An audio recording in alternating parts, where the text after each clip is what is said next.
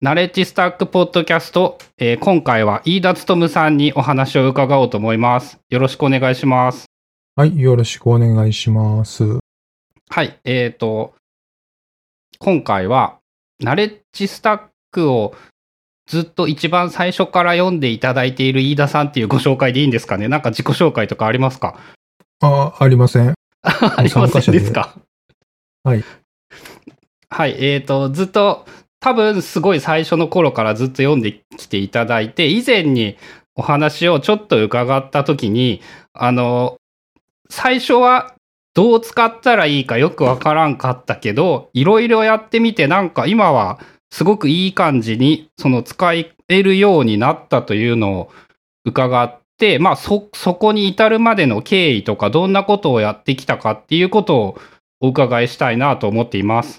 はい、わかりました。で、えっと、多分なんですけど、その時に聞いてなかったのが、あの、飯田さんがオブシディアに興味を持ったきっかけとか、使ってみようと思ったきっかけみたいなのってどういうところだったんですかね？これは、うーん、もうだいぶ前ではないですよね。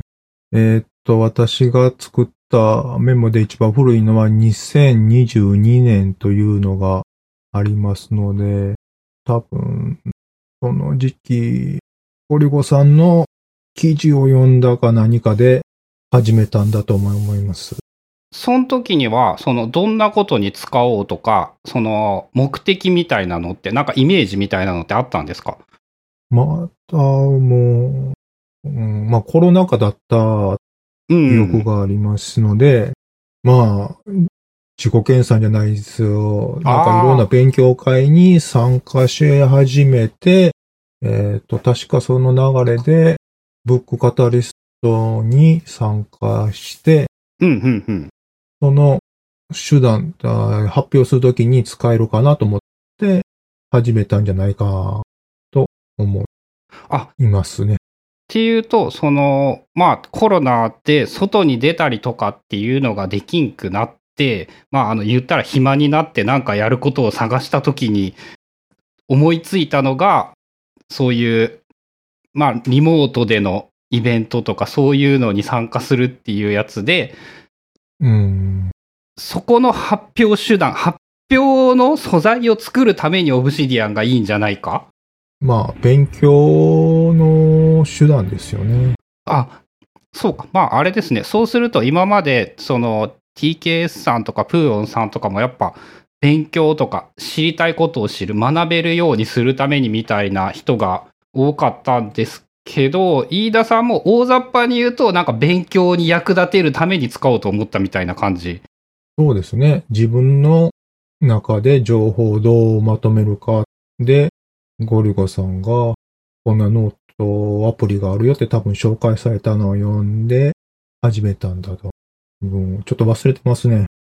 で、そっから、えっ、と、大体2年ぐらい経ったって感じなんですかね、期間で言うと。まだ2年は経ってないぐらい。そうですね。一番古いノートは2022年の7月というのが出てますので、1年半ぐらい。ぐらい。あのーなんとなくいい感じに使えるようになったなって思えたのっていつぐらいですか？うーん2023年の頭かな。1月、2月、2月ぐらいじゃないかなと。そうすると、半年ぐらいは、なんか、えっ、と、どうしたらいいかなっていうので結構悩んでっていうか迷ってっていうのをしていて、そんくらいで、こんなんじゃねこんな感じに使ったらいいんじゃね？っていうのにたどり着いたみたいなイメージですかね。うろ覚えですが、多分そのぐらいだろうと思います。そこって、その、なんて言うんだろう。何がきっかけっていうか、どういう感じで自分なりの使い方を見つけるに至ったのって、何、何が決め手だったとかってありますか？思いつきますか？まあ自分なりにが、まだちょっとよくわかってないですけれども、まあ Kindle Highlight というプラグインがまずあったのを、あるのを知った、知ったのが大きかったっていうあったですね。これで読書会か、の情報をまとめられるということが思いついたのは確かです。オブシディアンのプラグインとして Kindle Highlight っていうプラグインがあることを知って、それってその簡単になんですけど、どういうことができるプラグインなんですかね？えっ、と、Kindle でハイライトしたものをすべてダウンロードできるというものです。本ごとに分かれて1個のノートになるとか、そういう感じですか？一つのノートに一つの本本のハイライトをダウンロードしてくれくれるやつですね。で、なんかそのフォルダとかを作っとくと、そこのフォルダの中に全部落としてこれるみたいな。そうですね。特定のフォルダに入れてます。っていうと、あれですか？あの、よ本読むのはもうほぼすべて Kindle ですか？そういう意味で言うと。そうなりますね。とか、先に Kindle で本を読み、読むことを始めて、そこから読書会に入ったの。本を読みながら、Kindle で、なんかその面白いとか、これは覚えておこうみたいなところを、まずハイライトしておく。そうですね。最初はそれだけだったんですけども、えっ、と、ブックカタリストの読書会とか参加すると、ハイライトだけではダメだ。あ、ダメっていうのは、あの、何がダメだったんですか？えっ、と、まずまとめられないし、発表でき、できないと。あ、じゃあ最初は、えっ、と、Kindle のハイライトを集めといたら、読んだ本について発表できるんじゃないかって思っていたけど、それでは全然できなかった。最初、 Obsidian が始まったでは、よくブログとかで、キーワードにブラケット、カッコをつなげて、ノートをくっつくっつけましょうとかいう説明が多かったと思うんですけども、うん。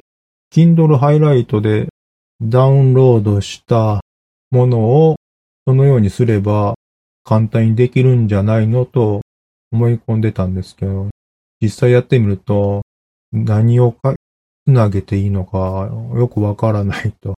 ありましたし、で、うーんすで、その時にゴルゴさんのアトミックリーディングが発表されたのかな。うん、うん。それを読むと、まあ、自分の言葉でまとめるにはどうするかという、あったので、じゃあそれにも、で、それをするにはどうすればいいのかな。この Kindle ハイライトをどう活用すればいいのかな。というのが、まあ、私なりのなんとかを見つけたと思います。っていうと、あの、最初にまず Kindle Highlight というプラグインを知って、こいつは便利だぞっていうなんかこう確信みたいなのはあった感じなんですかね。そうですね。まあ、楽できる。うん。で、本を読んで、最初は気になる場所に線引いといて、そのハイライトが全部ノート1個にまとまるから、それを見たら、この本はこんな本でしたよっていうのを発表できると思っていたけれども、いざその本を、そのノートを見ながら喋ろうとしても、なんか全然うまくいかねえぞってまず気づいてしまった。そうですね。まあ、頭の中に本を理解できてなかったということですね。うん、まあ、アトミックリーディングでゴリュゴさんが書かれたハイライトするのは考えなくてもできるうんうんうん、ということが 思いっきりそうなってるんですよ。そうか。そうやって考えると、あの、まさに俺が書いたことを、こう、実践してみて、まさにダメだったっていうのを、こう、リアルに体験してもらえたってことなんですね。まあそうですね。で、うん。それでダメだと感じて、どうにか、じゃあもうちょっと喋れるようにするためにはどうしようって考えて、よく書かれてたのが、そういうキーワードをカッコつけといたらいいんじゃねっていうやつだったんですよね。まあ一つそうです。最初はそうでしたよ。で、最初ってそういうの、じゃあいろいろやってみてたって感じなんですかね？なんかそう、用語っぽいやつとかを。やってみようとしても、まず、つなげる量がない。量がない一つ。ああの、うんこのオブシディアンの中にノートが何もないので、うんうん。キーワードをつなげるにも、つなげられるものがほとんどなかったので、それはやめました。本を一冊二冊読んだ程度では、なんかそういう、なんて言うんだろう、ハイデガーみたいな人の名前だったりだとか、そういう、神は死んだとかって言っても、それが何個も出てくるわけではないので、はい。じゃあ、それは、うん、ちょっとキーワードでそんなことを言うのは、今この段階でするべきではないなと、うん、うん。分かったことですね。それってあれですよね。まだあの、最初の6ヶ月の出来事ってことですよね。こう、目覚める前の。そうですね。で、その間も、とりあえずハイライトをつけながら本を読むっていうのは、いっぱいやってたってことですかね。そうですね。それはしてました。発表はできなかったなかったけども、まあ、先ほど言ったように、とりあえず、最初は量を作らないとダメなんだなというのが。ああ、最初に思いついたのが、その、たくさんノートができるようになること。そうですね。えー、うん、そうか。うん。だから、オブシディアンの中にノートを、まあ、大量に作らなければリンクしするということができないんだなと理解できましたから、うんうんうん。手っ取り早いのは、まあ、ハイライトを貯めていくと。で、まあ、矛盾しますけど。で、そのハイライトをどう活用するのかが次の段階ですかね。ああ、じゃあ、言ったらなんですけど、最初の半年間は、そうやって失敗をしていながらも、とにかくたくさんハイライトをして読んだ本のノートを増やすというのは、ひたすら続けていた。そうですね。はい。で、それが半年ぐらい経って、ある程度ノートが溜まったことで、なんか次にこうしたらいいんじゃないかみたいなのが分かるようになってきたって感じなんですかね。はい。えっ、と、で、ちょっとうろ覚えでなるんですけども、プーオンさんが書かれたうん、オブシディアンの本に、うん。ノートの書き方が、まあ自分がスクロールしない範囲、範囲でノートを作ろうっていうのが書かれてて、スクロールがいらない範囲でノートをまとめる。うん。はい、そうですね。で、最初はハイライトを、まあ眺めてればいいんだと思ったんですけども、それをプーオンさんの言う通りに、じゃあ、章ごとに、あの、再構成していけばいけばいいんだというので、今は、そのように作り始めてます。最初は一冊の本のハイライトを一個のノートでまとめる？それは Kindle のハイライトっていうやつを使って一個のノートにまとめてたんだけど、それだと一画面に収まりきらないくらい長くなってしまう。はい、それでこっちも理解してない、ないというのが、まあ、ブックカタリストを通じてフィードバックありました。うん、それを見ながら喋るなんてことは、えー実は妄想で、そんな風には喋ることはできんくって、代わり、代わりにっていうか次の段階として、じゃあそれが短くなったらいいんじゃないか。うん、まあそうですね。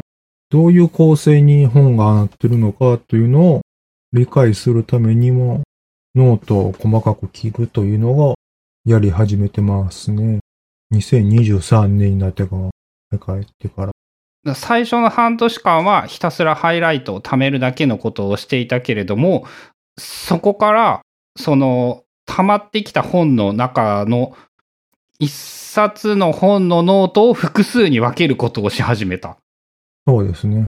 多分、まあアトミックの影響もあるかと思います。うんうんうんうんうん。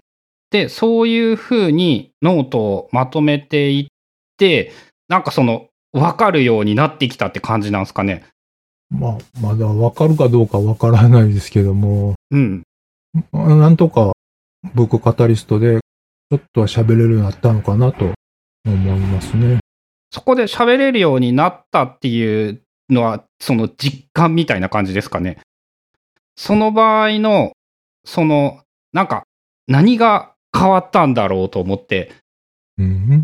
何が？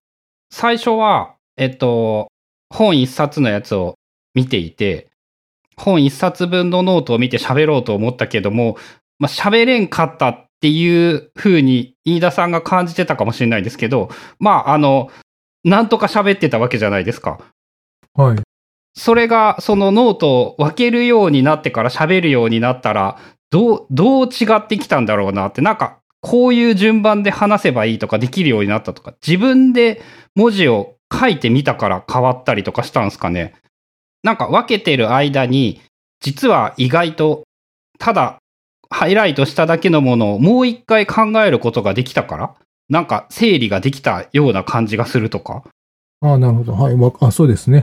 だから第一章に何が書かれてるのかっていうのを何度も見直すことになりますので、うんうんうん。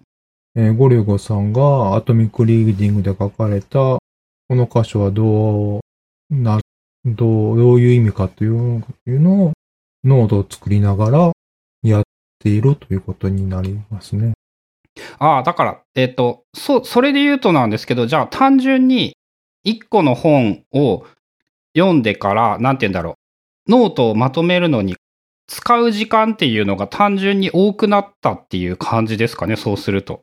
それはあります。ますます多くななってます。最初はハイライトして、はい、おしまいってしていたけれども、だんだん、その、はい、おしまいじゃなくって、ハイライトしたやつを自分なりにノートに細かく分けて整理していくそうですね。ああ、ああ、じゃあ、加えないといけないのは、今思い出しました。えー思い出したというか思いつきました。うん、うん。えっ、と、ごりゅごさんのアトミックリーディングを読んで、うん。自分の書き言葉でまとめようというのは、なんかいまいちできなかったんです。ああ、はいはいはい。で、それを自分なりにするにはどうすればいいんだというのが、この章ごとにハイライトをまとめ直すというのを思いついたおおほうほう理由ほの一つが、が今、体の中から出てきました。う。そうか。最初は、その自分の言葉でまとめようって、あの、まあ確かにあの、簡単じゃないっすよね。ええええいや、これが一番アトミックリーディング読んでて、いや、できないなぁというのがはあはあはあ。いましたね。はい。で、せっかくはい Kindle ハイライトがあるんで、で、先ほどプーンさんがおっしゃってたノートを細かく切るというのがあるから、私で自分をまとめるというのは、まあ単純ですけど、もう一度本を Obsidian 上で再構成すればいいんじゃないかというのが思いついて、今このノートのやり方になっているんだと、今振り返ってで言えることこういうことですね。そうか。その、書いてあったことを自分の言葉でまとめようとか言われても、そう簡単にできるもんではなくって。じゃあ、そのもう一回自分が読んだものについて考えるのってどうすんだろうって思った時に出てきたのが、その自分なりに整理するっていう感じで近いんですかね。通りになりますね。で、大体はその章ごとに分ける感じ。今のところ章ごとに分けてるのが、私の中ではちょっとしっくりきてるかな。まあ、それに先ほどおっしゃ、ごりゅごさんの通り、時間が取れ、あんまり取れないので、うんうんうん。まあ、これが限界か、限界かなというのが。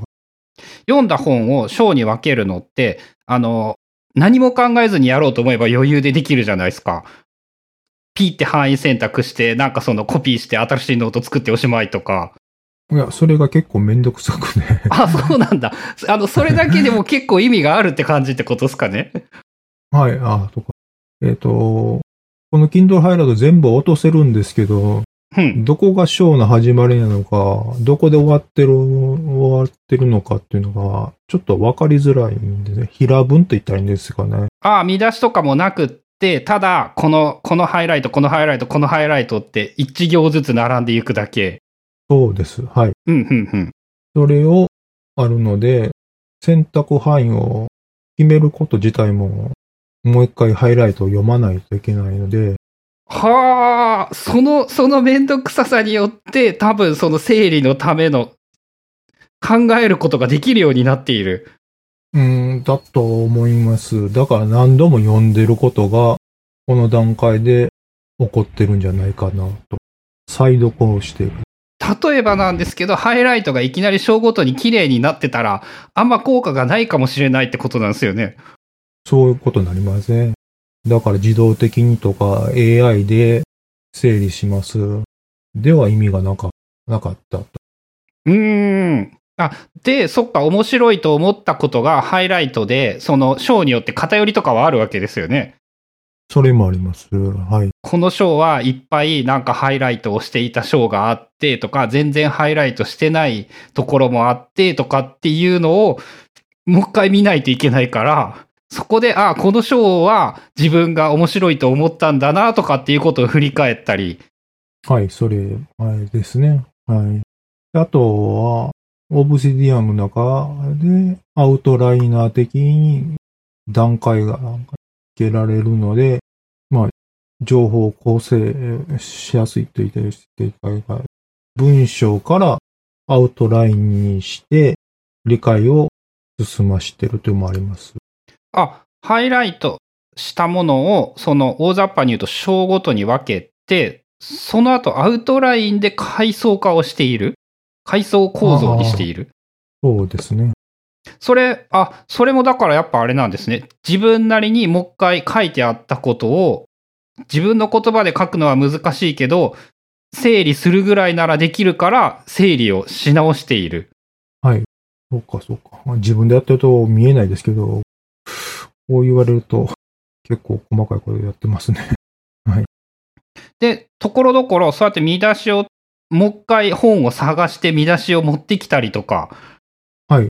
これが第一章で、このそれが説で、その下の項とかを、なんて言ってんですか、H1 とか H2 とか H2 とかでつけてやってます。はあははそっか。それが、やっぱでも、あれですね。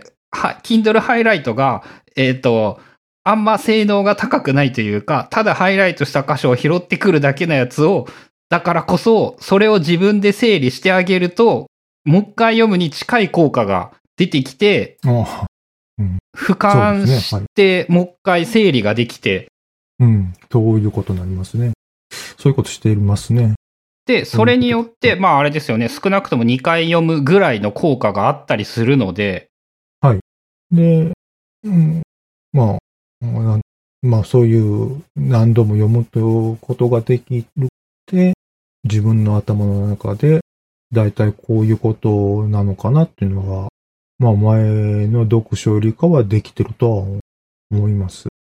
で、そのぐらいできるようになっその方法がだいたいその半年経ってからぐらい、だ、ですね。半年経ってから、えっ、と、じゃあだいたい1年ぐらい続いてる感じ。はい。それになります。あの、何冊分ぐらいまとめた感触ですか？さ あ、そうか、ちょっと言われて、わ、分かってたら数えるんですけど、ちょっと30冊ぐらいはあるぐらいもああ、結構、結構いっぱいっすね。1年で 30? そうですね。2冊、1ヶ月2か、2つぐらいはまとめ直しをしてるのか。2、3冊ぐらいは少なくともその読んだ本を丁寧にまとめ直すということをやっている。はい。と、あれですね、だいぶ、だいぶそのノートとかも溜まってきそうというか、増えそうっていうか、だいぶ変わってきそうですね。ええだからこれでようやく最初にい思い、あや、やりたいと思ってたキーワードで各ノートをつなげるというのが、まあようやくできそうかなというのが今はちょっと感じてます。うん、あ、そうか。その、じゃあ今からちょうど次の段階に向かおうとしている感じ。そうですね。はい。うーんと、で、で、この間で去年、クライシャさんが、グラップボックスの使い方の本を出されたと思うんです。うん、うん、はい。ここで、自分の考えを、まあ、生み出すというのを、まあ、 Scrapbox でどうするかを書かれたんですけども、それを Obsidian でやりたいなと。うん。っていうのを今からやっていこうとしている感じ。はい、そうですね。あと、あの、そういえばなんですけど、飯田さんが普段 Obsidian 使ってるのに、あの、MakeMD っていうやつ。あ、はい。それを、なんて言うんだろう。基本として使ってる感じなんですよね。あんまりこれ、基本じゃないとは、まあ、基本っていうのかな。あ見た目ですね。そう、あのね、俺、MakeMD を全然触ったことがなくって、あの、何、何ができて何がいいのかっていうのを全然知らんくって、あ、私もよくわかってますね。よくわかってないけど、使っている感じええこれに触れられると私も答えられないので、あの、あんまり見た目だけなんで、あんまりこのことは。あ、でも、すあの、あれなんですね。その、見た目が変えられるっていうのが重要ってこと。本当ああ、そういう質問されても、見た目が重要。その、MakeMD って、あの、簡単に言うと何が、何ができるやつなんですかね？ええ何ができるんでしょう？なんかデータベースみたいな表示ができるんですかね？ああ、の、作ったノートをデータベースみたいにまとめて表示ができる。はい。うん、うん、うん。だと思います。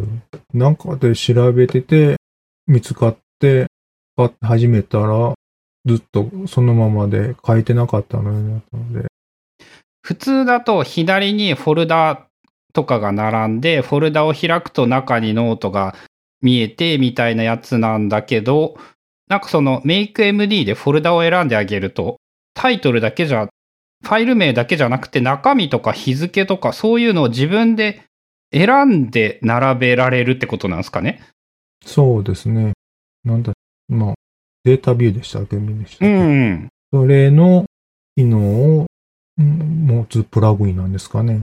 あ、で、データビューだと、なんかあの、プログラムみたいな書き方せんとあかんくって、あの、結構むずいと思うんですけど、もっと簡単なイメージですか、はい。それを、まあ、クリックをしていくことで、売れるんだ、だと思います。ああ、じゃああれか。あの、ひょっとしたらなんですけど、いろんな人にデータビューいいよっていうよりも、MakeMD 簡単だよって言った方が便利なのかもしれないですね。まあ、一つの手手段としてあるかなと思います。ちょっと思う、動作が遅くなる時もあるので、うん。ちょっと重いはい感じ。それに、はい。データビューの方が早いかも、かもしれない。まあ、データビューもね、そのあんま早くないっていうか、あと何よりもやっぱ難しくってね、その、ど、まあ何に使うか次第ではあるんですけど、うんあれかな？なんかイメージとして割とあれですね、なんか Notion に近いような雰囲気になりそうって感じですね。MakeMD を使うと。かもしれないですね。ちょっと Notion 触ってないので。まあ、いわゆるデータベース的に自分の Obsidian のデータを表示するプラグインと言えばいいのかな。そ、それってちなみになんか何で、なんで使おうと思ったとか、何かで知ったとかなんかありますか？あ申し訳ない。全然思い出せないですね。なんか、なんか使ってからそのままずっと使っている。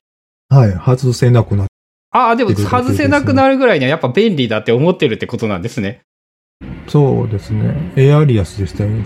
これが、まあ、一覧で見えるんで、選択が、じゃあ、選択が楽になある、のがあります。あれか、あの、 Zettelkasten 式ユニークノートファイル名を使ってるんですね。ノート作らず、デイリーノートも作らずが私の Obsidian の使い方ですよね。おお、デイリーノートも一切使おうとしないし、使っていない。使えなかった方が正しいですね。はあ。えっと、それもうちょっと詳しく聞きたいです。最初は使ってみようと思ったってことなんですかね？使ってみよう。そうですね。皆さん、調べれば調べるほどデイリーノート、デイリーノートなので、うんうんうん。まあデイリーノートから始めるのが通常やと思うんですけど、うんうんうん。デイリーノートに何を書くのがわからなかったのが、まず一つ。うん。デイリーノートに書いたのを、またノートに直すというのがうん。できなかったですね。めんどくせえやろうって思ってしまう。はい。だったら初めからノート作ればいいやんっていう。の、そうですね。さああ。らにそのノートもタイトルをつけるのがめんどくさいというか。おお、素晴らしい。はいはいはい。だったら、あるユニークノートで、もうタイトル名を日付にしてしまえば、うん。あとは、いいんじゃないの。あとは、言い方おかしいですね。その一枚一枚を、を積み重ねていけばいいんじゃないかな、というのが、私の中で納得できたやり方になってあの、ユニークノートプラグイン、 Obsidian の、あれ標準のやつだったと思うんですけど、それをオンにすると、新しいノートを作った時に、勝手にあれですよね、日付と分、何時何分何秒ぐらいの細かい数字で、勝手にそういうファイル名にしてくれるんですよね。はい、そうですね。設定次第かな？うん。設定次第で。で、そのコマンド N とかで新規ノートを作ると、もうタイトルとかも何も自分で決めんくってもよくって、いきなり文章が、本文が書ける。はい。で、デイリーノートっていう、なんか、一個のことに書くんじゃなくって、なんか思いついたら、そのコマンド N で新しいノート作って、とりあえずそこに書いとけばいいじゃん。そうですね。うーんと、まあ、も、もっと詳しく言うと、はいはい。 Obsidian が最初のノートではないです、私にとっては。ふんふんふん。あ、最初まずに。最初に、うん。うんなんか思いついた時は、まあ私、 Logseq 使ってるん使ってるんですけども、そっちの方に書いてます。はあ、え、ログシークってちなみになんですけど、そのデイリーノート的なものを使ってやってるんですか？はい。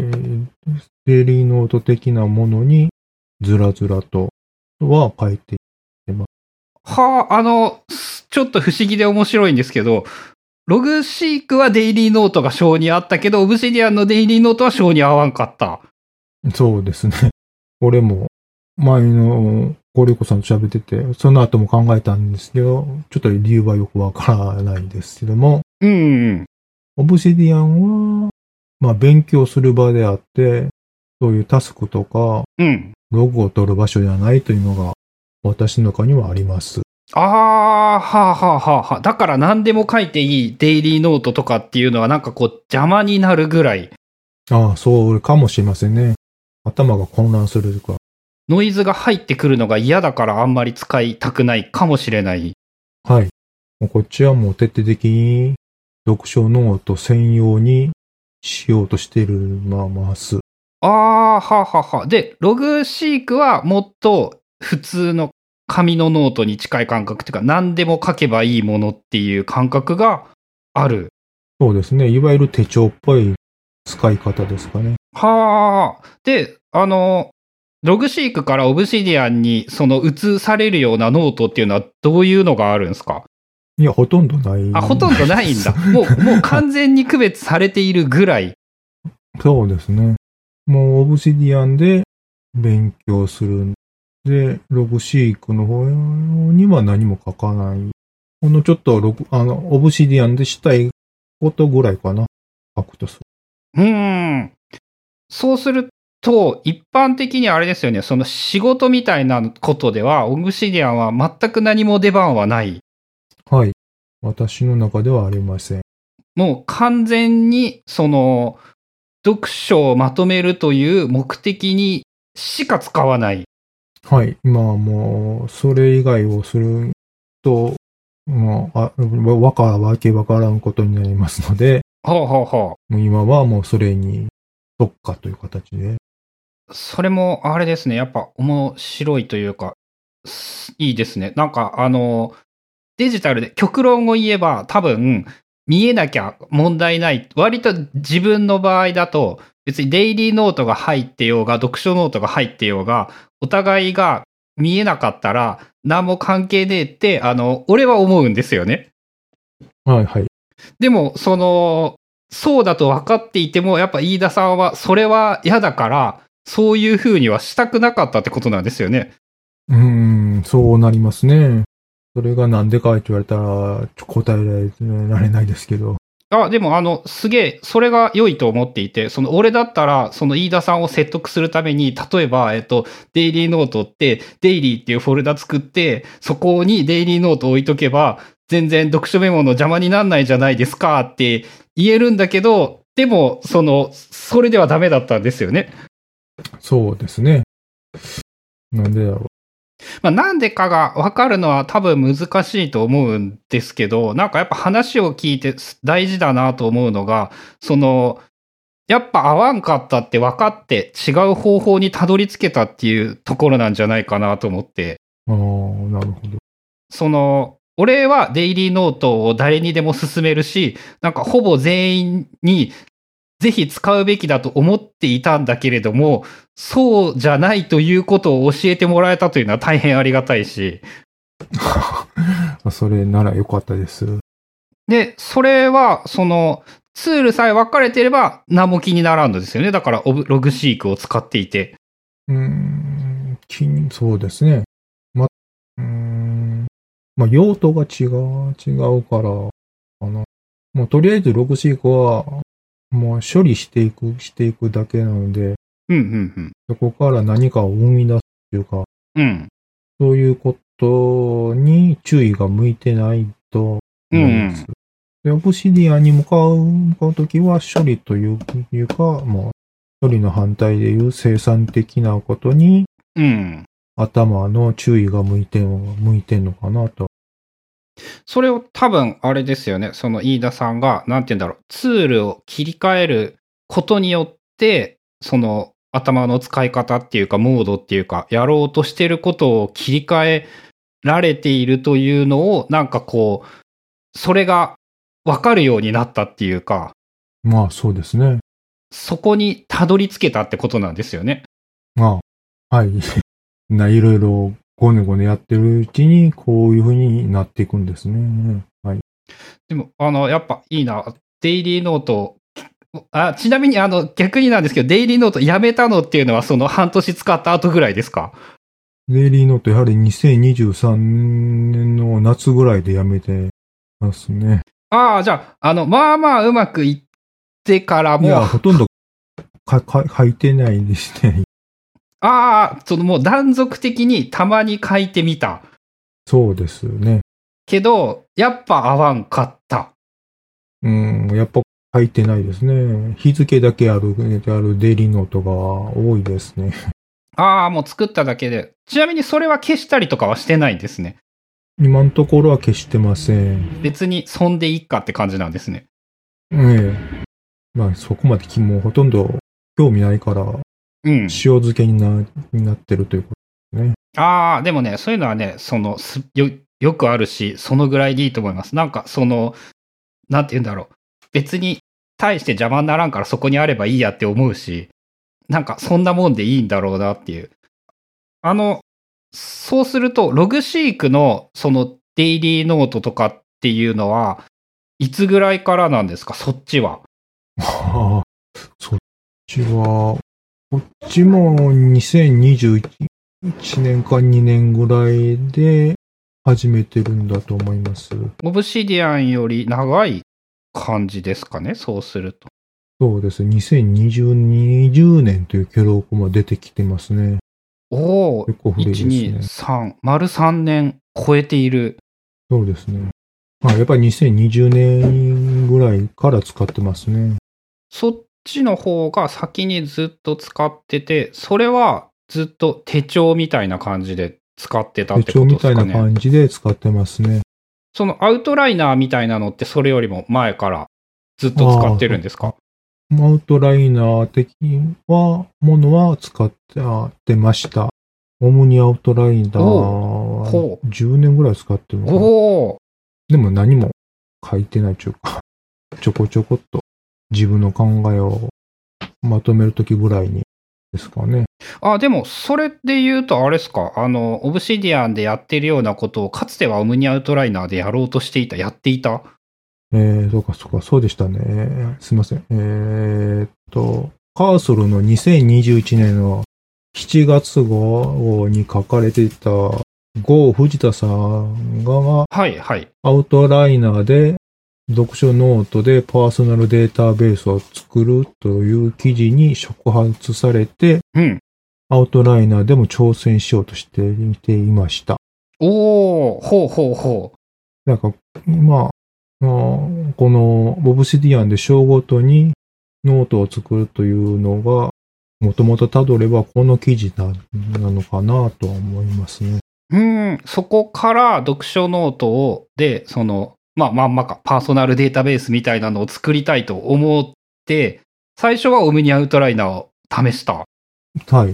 でも、うまいこといかなかわかんうん。ですね。はい。で、確かなんか言ってたのが、飯田さんの場合、なんて言うんだろう。結局、目的がないとやる気にならんみたいなことを言ってましたよね。ああ、そうですね。ここまで、だから、アウトライナーでやってる時も、手始めしたけども、続かなかったのは、目的がなかったからでしうん。で、今、目的っていうのは、その読書会で本を発表しようという目的があって、その目的のためだったら、今ならやれている。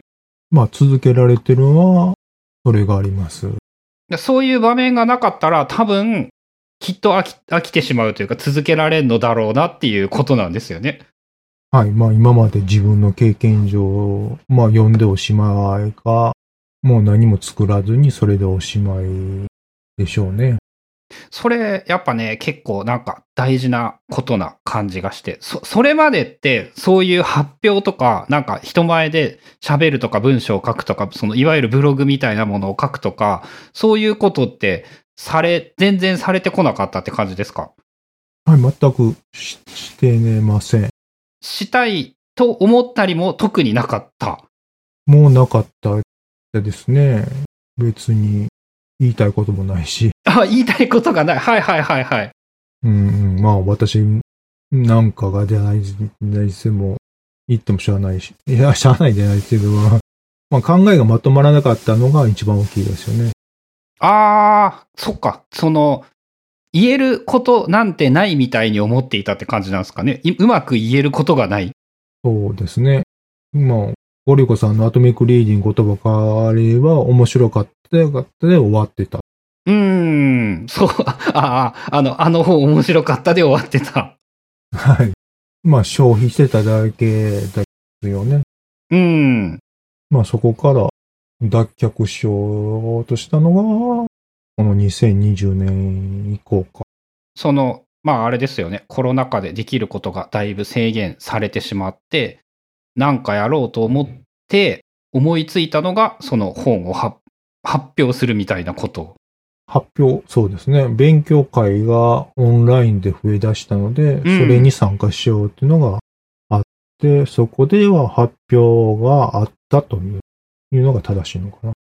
ああ、そのオンラインの何かに参加しようと思った時に、手段、たまたま、たまたまじゃないか。そういう手段で発表というものが割と良さそうというか、それを選んでみた。そうですね。まあ参加したら発表があったと。うんうん。あ、参加したら発表があったなんだ。はいはい。発表したいがために参加したっていうのは嘘です。嘘になるから、うん。まあ、勉強をみんなでするには、自分から発表しないといけない、いけない。うんうんうんうん。ということになりますね。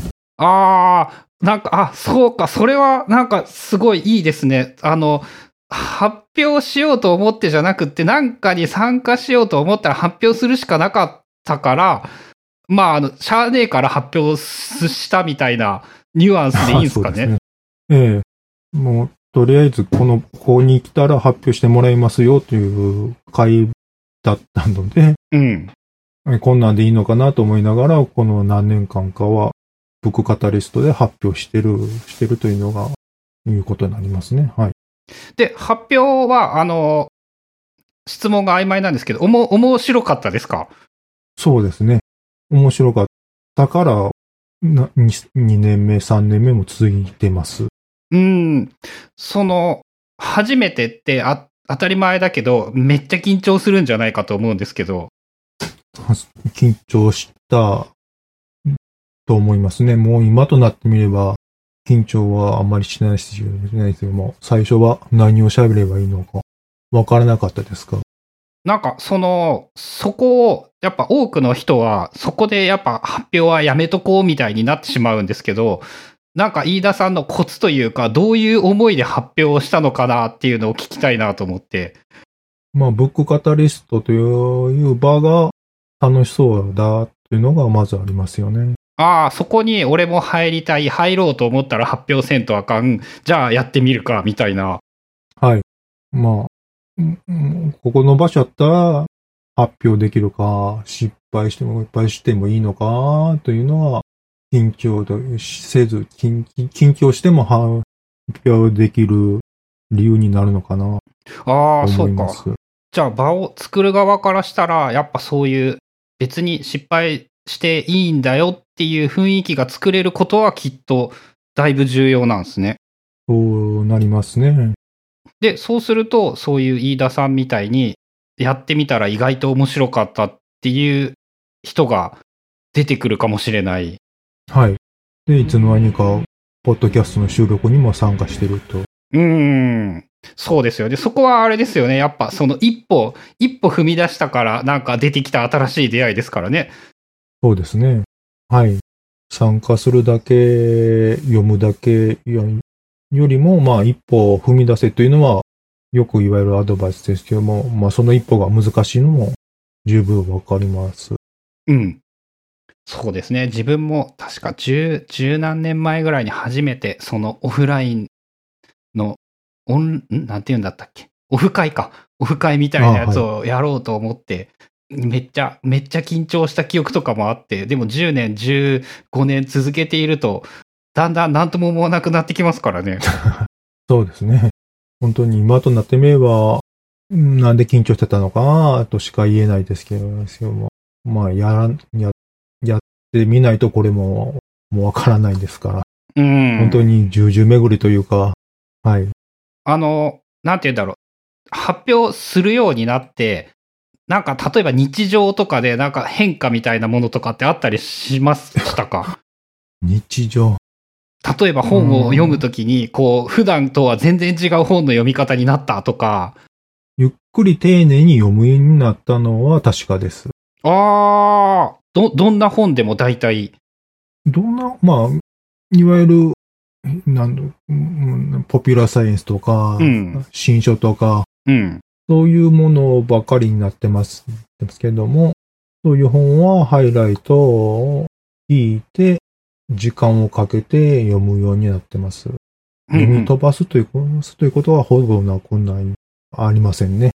逆に言うと、それより前は読み飛ばしたりは結構していた。うんまあ、あります。ああ、そうか、それよりも、本、それではほとんど本読んでなかったですね。はあ、それ、それすらもそうだったんだ。はい。1ヶ月に1冊読読めばよかった方がいい方かな。そっから、あ、じゃあ、あの、そうやって考えるとあれですかね、読書会に参加したらたくさん本を読むようになった。あ、そうですね。まずそれがありますね。ありますねそれは、あれですね、だいぶでかい変化ですね。はい。やはり、読書が習慣なんですね。そ、あの、なんて言うんだろう、発表したいからたくさん読んで、この中から面白いやつを発表したいみたいな感覚ってあるんですか？それもありますし、読めば読むほど興味が湧く。おー、ほうほうほこの本を読んだら、こっちの本も読みたくはなってきますし、まあ、ブックカタリストで参加者の皆さんが紹介された本も読みたくなってくると。う。うんうんうん。だから、本を読む量は増えたと。うんうんうん。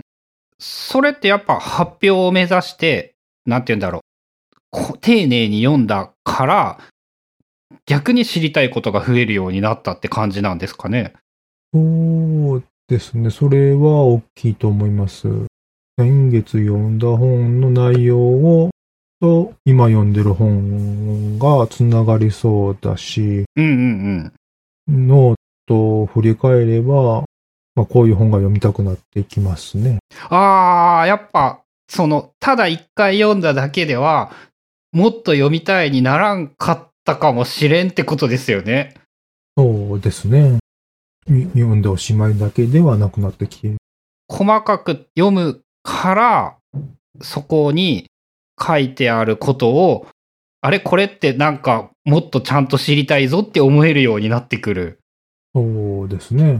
あとは新刊とかの情報が目につくようにもなってるし、ああ、その普段、例えばその SNS を見ていて、普段より気になるようになる。本屋に行って、普段より気になるようになる。はい。そうなのをやっぱ買っちゃうし、うんうんうん。まあ、興味があれば、ふ増えていくというのを、まあ、こいわゆる好循環ですか？ああ。それが始まってるってことですね。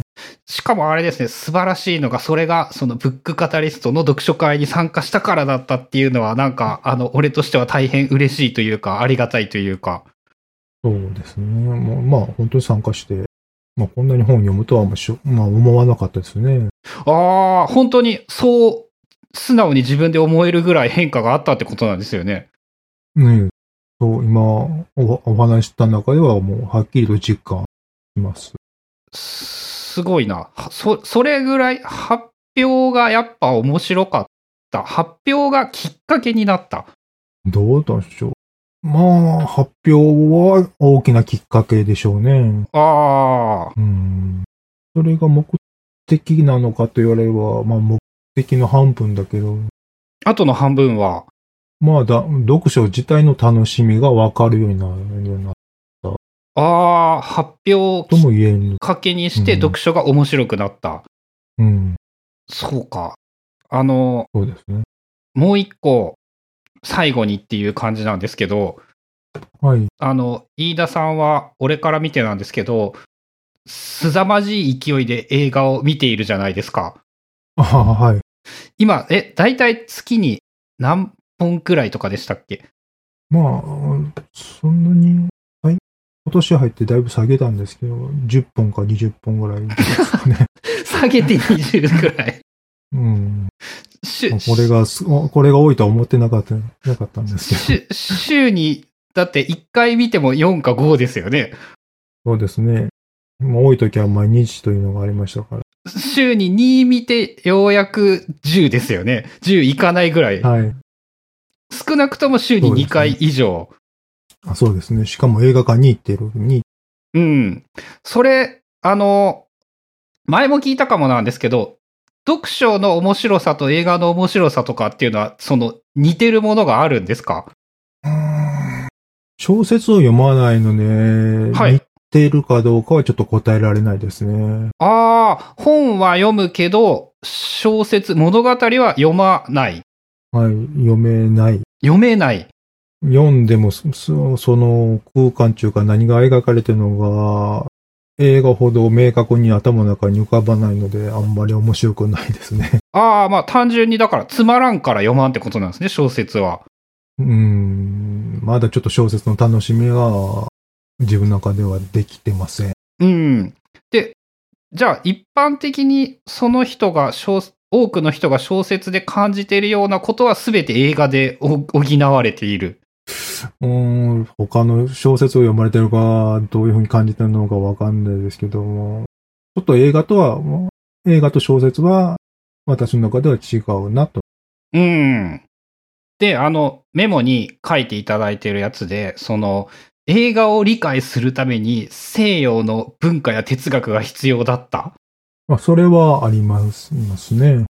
で、ひょっとしたら本を読んでいるのは映画の理解のためなのかもしれないっていう、そこは、なんかあ、の、めちゃめちゃ大きな目的として、おも、面白いというか、興味深いというか、うーん。なんと言ったらいいの？まあ、もちろんね、先ほど言った目的を見つ、目的はこれだというふうに答えるとなると、読書は映画のためだ。うんうん。映画は読書のためだとも言えるんですけども、うんうんうん。あんまりそれを、それを明確な目的を持ってやってるわけではありませんね。ああ、はいはいはい。それをやるとやっぱ面白くなくなると思うので、うん、うん、うん。あくまでも、あ、あの時読んだ本が今見た映画と繋がって面白かったなぁと言えればいいのかな、いいのかな。結果的に西洋のその文化とか哲学を知っていると映画が面白くなることはあるけど、そうはい、そうですね。そのために本を読むのは面白くない。ああ、だ単純にやっぱ、あ、でも、それで言うとあれなんですかね。あの、つながりを見つけられるとめっちゃ面白い？そうですね。それは言えますね。そのためにいろんなことを知りたいと思っているのかもしれない。うん。と、まあ、問われればそうこう答えたですね。ああ、もう多分無意識にやってるのやってるのか、あんまりそこら辺は考えずにやってるのはなんとも。まあ、あの、大抵そんな人は、なんて言うんだろう、そんな難しいことを意識して考えてやっているわけではないと思うので。まあ、それはそうですけど。うんはい。まあ、今のところ読書と映画はうまいこと回ってる感じですね。ちなみに、やっぱすごいのが、その映画を20とか、ずっと、ま、月に20本ぐらい見る生活っていうのは、どのぐらい続けられてるんですか？10年、20年はやってると思います。20年だとすると、月に24で、え、掛け算ができんくなると。まあまあ、そこそこですね。あんまり量、量を自慢したくはないので。ああ、まあそうですね。あんま、そういうのはかっこよくはないですよね。すいません。数えたことないのに、あの、映画ノートとかつけてないし、うん。ね、これ前、誰かに聞かれて、つけてないんですかって言われるぐらい。あんまり映画を記録したいとも思わないので。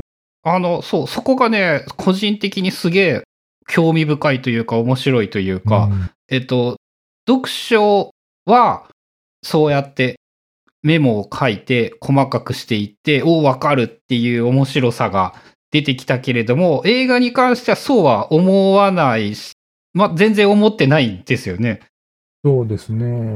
まあ、まず、映画の感想を発表しする場に参加してませんので、ああ、まだ、うん、楽しんでみ、映画を楽しんで見てるだけで、うん。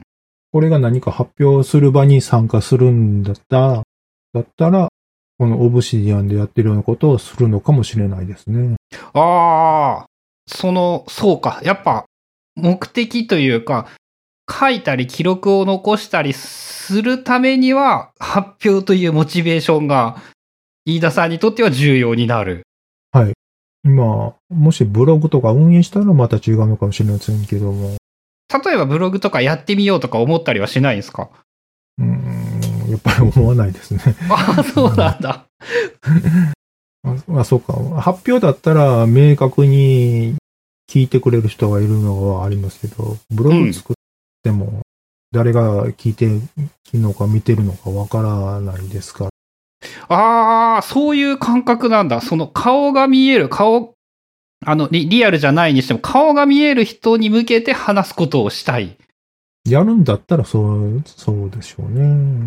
ああ、すだから、ウェブで文章を書いても、まあ、仮に俺が読んでいるとしても、読んでいるかどうかを知る手段がないから、それは違う。うん、そうですね。でまだその、まあ、まださ発表会と同じですけど、文章を発表するのにまだ躊躇してる、してるのかもしれないですね。ああ、そっか。その、喋る発表は乗り越えて何区にもならんくなったけど、文字を書く発表だとまた違うものになるから。そうですね。はい。多分そこでちょっと戸惑ってるのかなと。うーん。そうか。まあ、あの、もちろんそんなことは強制するものでもないと思うし、面白がれる人がやっていればいいんじゃないかなっていうのは思うんですけど。うん。まあ映画は映画館で体験して、そこで今のところ終わりですね。なんかあの、前に話聞いた、えっ、と、なんだっけ、文字にできないものを見たいから、ああ、そうですね。あんまり言語化するという言葉があんまり好きではないし、うん。えーそれで、え、わざわざ映画館で映画を見ることにこだわってるのも、うん。そういう言葉にしたくないのかもしれないですね。それな、なんか深いなって思うんですよね。その、そうか。映画は確かに文字じゃないから、文字にしな、したくない。うん。結局か、感想にすれも、批評にしても、映画そのものではないので、うん。本というのは不思議。うか、言葉で書かれたものを言葉で解釈したり、批評できたりするんで、も映画は、映画では批評できないので、うんうんうん。そこになんか齟齬中が、何かが抜けてしまってるような思いが大きいですね。そこは、あれですね。その、そこに何か新しい、その解決策ではないんだけど、なんかあったら面白そうですね。自分の、俺の意見で言うならば、その言語でないものだけれども我々は言語でしか共有できないから言語を使って共有したくなるのではないかって思ったりするんだけど、はい。その、そうじゃないっていう意見が聞けるのがやっぱ面白いなと思います。うん。もう、ゴリゴさん音楽やられてるから、はいはい。音楽、ゴリゴさんが音楽で感じてるものを、うん。私は映画では感じてるのかもしれない。ああ、そうやって言われるとちょっとなんか近いものはわかるような気がするな。そうですね。ゴリゴさん音楽といえども、そういう歌じゃなくて楽器の方ですか？うんうんうん。言葉ではない、ではない何かを体験したいために、ギターをされてるんじゃないかなと思うので、うん、それが私にとっての映画につなつながるんじゃないかなと。ああ、それはちょっと、あの、なんて言うんだろう。一人では絶対気づけなかった発見です。はい、私もですね。ああ、ありがとうございます。そうか、その、その感じか。うん、言葉でしか我々は共有できませんけども、うん。まあ、言葉以外で共有しようとして、映画とか音楽とは発展させてるのもありますから。そうか。だから、え、うんえ、それを、飯田さんは、なんて言うんだろう、見る側として、こう、何を目指すっていうと変なんだけど、何か受け取りたいから。まあ、かっこつければ世界を知り、知りたいとか、うん。世界の秘密を知りたいとかになるんでしょうけども、うん、うん、うん。まあ、他には、あこういう考えもあるのかとかでしょうね。ああ、それが必ずしも文字だけでわかる、言語だけでわかるわけではない。そうでしょうね。映画から伝わってくるような、なんかその、何かがある。何かがある。うん。まあ、その何かが言えば、もう終わっちゃいそうで言わないでしょうけど。何かは言語にしてしまうとなくなってしまう。うん。まあ、多分捉えきれないので。ああ、言語だけでは捉えきれないか。うん。そうか、それあれですね。もうなんかあの、そういう分野の哲学ができそうな感じですね。そうですよね。うん。あそそういうの面白いと思いますから、最近の興味としては、言葉に関する本をちょっとた多めには読んでますね。ああ、そこで、その、あえ、あえてじゃないけど、言葉に関する本を読んで、もうちょっと今は考えようと思っている。はい、興味の方は湧いてます。ああ、それは、あれですね。その、そこが分かった上で映画の見方がどう変わってくるのか。うん、それは面白そうですね。ね、あの、感想を書きたくなったら面白いですからね、それによって。うん、変わればいいか、いいかなと思ってます。うん、ひょっとしたら、あれ、やっぱ言語化すること面白かったわってなるかもしれない。まあ、それは十分あるでしょうね。ですよね。うん。で、やっぱあれですよね、そういう変化を受け入れられるのは非常に大事だと思っていて、うん。そこはなんか飯田さんは、そこは素晴らしいというか、あの、あっけなくそうだろうねって言えて、言えるんですね、やっぱ。まあ、えー、どう、まあ、そんなにこだわりはなさそうですね。この2、3年やってみて。あーあ、そうですね。デイリーノートはなんか合わんかったけど、別にこだわって無理やりどうにかしようともあんまり逆にしなかったし。うん、まあ、そういうふうに考えが変わってきたんでしょうね。年齢とともに。ああ、そうか。まあ、それはあれですよね。あの、ね、年を取るということをプラスに生かすっていうのは良いことですからね。ねえ。多分な、これが10年若かったら、デイリーノートで固執して、うん。失敗して、オブシディアンやめてるかもしれないですね。ああ、あの、最後に、コツっていうか、なんかあの、自分、こういうふうに、もし今、例えばそのデイリーノートがうまくいかみたいな人とか、オブシディアン使ってる人が、えっと、あんまうまく使えんみたいなのがあるとしたら、こうやって使ったらいいんじゃないかみたいな、あの、アドバイスというか感想というか意見みたいなのがあれば伺いたいんですけど。あえっ、と、まずはオブシディアは手段であって、目的ではないことを発揮させないと。と、何がしたいがために、これをやってるのかがわからなくなりますね。まずはや、何をやりたくてこれを始めたのかを明確にすれば、どの機能を選ぶというのはわかるのかなと思います。あとは先ほど私がデイリーノートやめたみたいに、いらない、いらないと感じたら、一旦やめてみる、見ることもお勧めしますね。はい。そうですね。あの、やめるって言って見せてもらうと、あの、断続的に1ヶ月後ぐらいに1個デイリーノートがあったりとか。はい。して、もうついにやめてますね。で、やめたことを後悔しないとうん。いうことも大事かな。まあ、はず、また使う可能性はあるんですよね。ありでしょうね。今はやめたって思ってるけど。そう、今はやめただけで、捨てたわけではないわけではないので。うん。その、そのぐらいの目的をはっきりさせることと、えー今の自分に合うものだけ真似しとけばいい。やる、やることをやってみればいい。そうですね。あと、あるとすれば、こうやらいいのかという実験を何回かやってみるのもいいかもしれない。うーん。飯田さんの場合の実験っていうのは、Kindle ハイライトをどう活用するかを実験してみて、してみた。いろんなパターンで実験してみた。はい、そうですね。一つノートだけにまとめてみたり、ノートを複数に分けてみたり、うん。ハイライトをアウトラインに分けてみたりということをいろいろやって、今はここに落ち着いていると思います。ありがとうございます。いえいえ、こんなんで余計。やっぱ、あれかな、印象として、なんて言うんだろう。えっ、と、柔軟な感じだなっていう印象を受けて、あ、そうですか。なんかいろいろ、私、行き当たりばったり。いろいろや、変えることを、いろいろなことを試すことを躊躇せず、えーやめることを躊躇せず、で、それを別にネガティブな方にも捉えていなくって、うん、そうですね。やはり目的が発揮してたから、そうネガティブになれなかったなと思いますけど。